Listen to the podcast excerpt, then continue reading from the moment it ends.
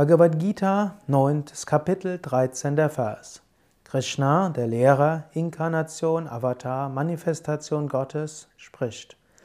Die großen Seelen, die an meiner göttlichen Natur teilhaben, verehren mich mit einpünktigem Geist und erkennen mich als den unvergänglichen Ursprung der Wesen. Krishna erinnert uns fast in jedem Vers in diesem Kapitel. Siehe Gott in allem, verehre Gott in allem. So kannst du teilhaben an Gott. Du kannst Gott in dir selbst entdecken oder du kannst Gott sehen in der Schönheit der Natur, du kannst Gott erkennen in der Großartigkeit von der Schöpfung, du kannst Gott erkennen in jedem Einzelwesen. Erkenne Gott als den unvergänglichen Ursprung der Wesen. Ja, Krishna wiederholt sich und auch ich in meinem Kommentar hier wiederhole mich auch immer wieder.